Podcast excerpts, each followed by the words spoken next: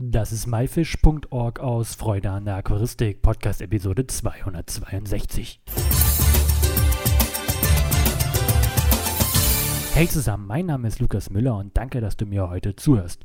Heute erzähle ich euch mal etwas über garnelensichere Filter. Ein Thema, was wohl jedem Garnelenhalter auch so ein bisschen betrifft und was ich oft mitbekomme, ist, ähm, dass viele Garnelen halten möchten, so eine Gruppe von zehn Tieren, und die Tiere einfach mal so verschwinden oder am Ende im Filter sind. Und oft kriege ich die Nachricht auch auf Instagram ähm, oder die Fragen, ähm, meine Garnelen sind im Filter, was kann ich denn da überhaupt tun? Das Thema garnelensicherer Filter, kann ich mich erinnern, ist eigentlich schon bestimmt 15 Jahre alt als ich mit Garnelenhaltung angefangen habe, war das schon Thema Nummer eins, dass man halt aufpassen muss, dass man einen garnelensicheren Filter hatte. Und da hatte man damals echt nur Strumpfhosen oder halt so Schwämme von den Lufthebefiltern. Und mehr gab es da eigentlich gar nicht so. Heute ist der Markt so riesig und man hat so viele Möglichkeiten, seinen Filter garnelensicher zu machen. Aber warum muss man überhaupt einen Filter garnelensicher machen und was bedeutet das eigentlich?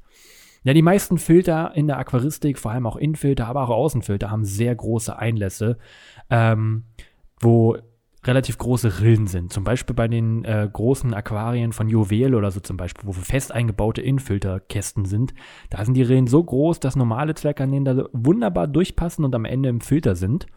Ähm, ist manchmal gar nicht so das große Problem. Das Problem ist am Ende die Pumpe, ähm, die ähm, die Garnelen einfach nur zerschreddert und die Tiere dann dementsprechend nicht mehr das Überleben. Aber auch normale Innenfilter in 60 Liter Aquarien und sonst was können, können, sind so, dass die Saugnäpfe so an den Scheiben sind, dass die Tiere dahinter sich verklemmen. Auch Fische hatte ich damals einen Neonfisch, mal hinter meinem ersten ähm, Rochenfilter war das damals ein 54 Liter Aquarium, ähm, da hinten sich eingeklemmt hat, weil er dahinter geschwommen ist, weil er da irgendwas zu fressen gefunden hatte. Aber auch Garnelen waren dahinter einfach eingeklemmt und sind dort verstorben. Natürlich, ich als aufmerksamer Jungaquarianer ist es immer sofort aufgefallen, weil ich natürlich genau wusste, wie viele Fische habe ich, wie viele Garnelen habe und ich habe, glaube ich, alle zehn Minuten ge ge gezählt. Einfach weil ich auch den ganzen Tag vor dem Aquarium hing. Und ähm, dementsprechend muss man halt dafür sorgen, dass man einen garnelensicheren Filter hat. Das ist manchmal so, dass auch ein normaler Infilter gar nicht für erwachsene Tiere ähm, so das Problem ist, aber für Junggarnelen. Und viele möchten ja auch die Tiere sich vermehren und man freut sich einfach auch, wenn sich ein Tier so wohl fühlt, dass es Junge kriegt.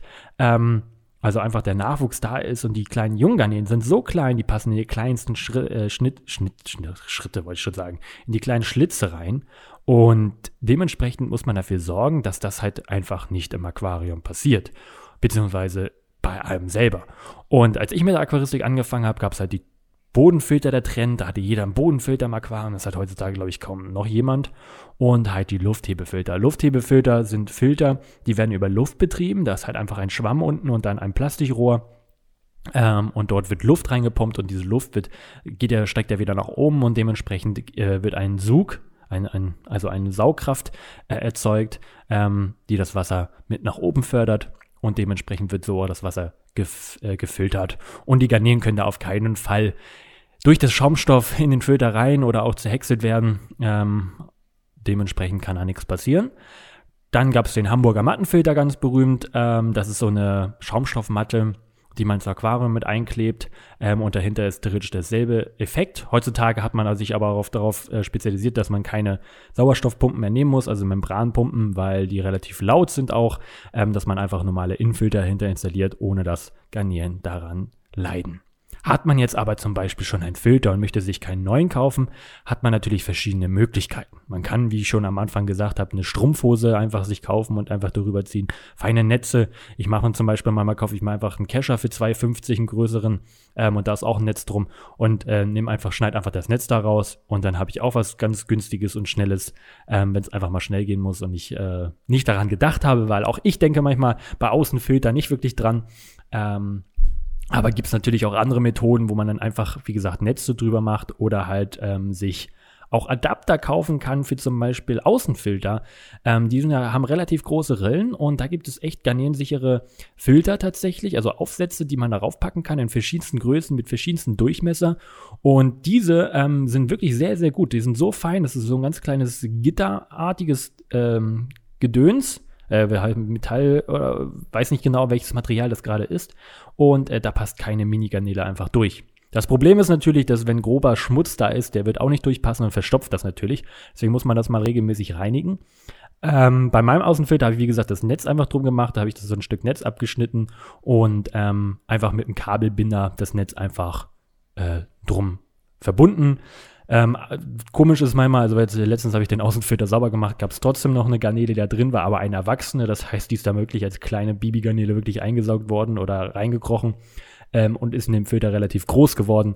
Ähm, das kann natürlich auch passieren, sobald die Tiere nicht an die Pumpe kommen. Ähm, überleben die Tiere das normalerweise auch. Und wenn nicht so eine heftige Strömung ist, dass die Tiere davon kaputt gehen in diesem Filter, ist das auch gar kein Problem. Bei meinem allerersten Außenfilter war es nämlich mal so, dass den hatte ich in einem 54 Liter Aquarium äh, betrieben, den hatte ich dann von JBL bereitgestellt bekommen. Das war so der erste ähm, energiesparende Außenfilter. Und den habe ich dann auch da installiert.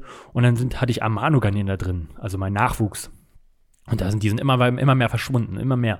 Und dann machte ich irgendwann mal diesen Filter auf und dann guckten mich alle meine 70, 80 Amano-Kanälen an. Die waren ja noch relativ klein auch, die passten sowas von durch die Schlitze. Ähm, guckten mich dann an, als ob nichts gewesen wäre und äh, haben sich natürlich da an dem leckeren Mulm ähm, ja, ihre, ihre, Hauptspeise da einfach gegessen und äh, haben gedacht, oh, hier ist doch eigentlich super, warum willst du uns denn wieder ins Aquarium äh, packen? Und äh, dann habe ich auch natürlich diesen Auslass ähm, wiederum ähm, dicht gemacht. also auch garnierensicher. Heute ist es so, dass ich jedes nur noch Filter verwende in jedem Aquarium, die garnierensicher sind.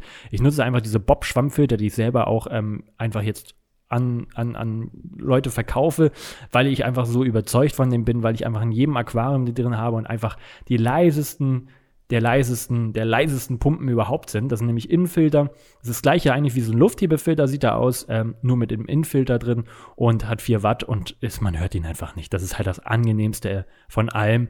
Ich hatte ja in meiner alten Aquarienanlage 20 Aquarien. In jedem hatte ich drei Auslässe für einmal einen, einen, Lufthebefilter und zwei, Aus, äh, zwei Stege für die Bodenfilter, weil ich in jedem Aquarium auch Bodenfilter hatte. Heißt, in so einem 20 Liter Aquarium hatte ich drei ähm, Luft äh, zu, Zufuhrpumpen, ähm, also zwei, drei Filter eigentlich kann man am Ende sagen und hat dann dazu noch drei, zwei riesen äh, Membranpumpen mit jeweils 30 oder 60 Watt, ich weiß es nicht mehr genau. Und die waren so höllisch laut und man natürlich auch die ganze Zeit das Blubbeln gehört und sonst was. Und es ist im Keller oder so auch völlig okay, sage ich mal so. Aber im Kinderzimmer ich weiß nicht. Heute möchte ich das Ganze nicht mehr. Heute hat man auch ein Aquarium in einer Wohnstube im, im Schlafzimmer ähm, nebenan stehen, wo man das hören könnte. Und man möchte natürlich, ich finde Stille sowas von schön im Leben. Ähm, dass ich einfach darauf auch immer wieder zurückgreifen werde. Und deswegen habe ich mir gesagt, ich packe nur noch überall diese Bob-Schwammfelder rein. Und gerade baue ich ja auch im Keller die Aquarienanlage und es ist so verdammt ruhig. Ähm, meine Meerwasseranlage, die, wo ja Wasser von unten nach oben gepumpt wird, wo ein Abschäumer drin ist, die ist lauter, die ist gar nicht mal so krass laut, aber man hört es halt. Ähm, und die Garnierenanlage, da hast du halt überhaupt nichts. Und ich finde das so angenehm, weil man einfach ein bisschen mehr abschalten kann vor seinen Tieren, statt die ganze Zeit irgendwo so ein Brummen zu haben oder ein Blubbeln. Ähm, hat natürlich auch irgendwas, aber am Ende muss jeder wissen, wie, wie er das gerne mag.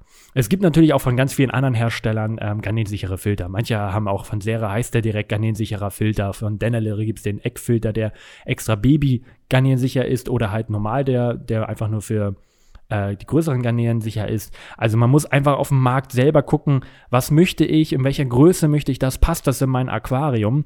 Aber zum Schluss zählt nur eins, Hauptsache er ist garnierensicher, Hauptsache den Tieren können nicht da drin verenden und dann hat man auch wesentlich viel mehr, viel mehr Spaß äh, an dem Hobby. Und ja, ich habe insgesamt tatsächlich, ich dachte, jetzt habe ich überall Bob Schwammfelder drin, ein Lufthebefilter habe ich tatsächlich drin laufen in einem Aquarium.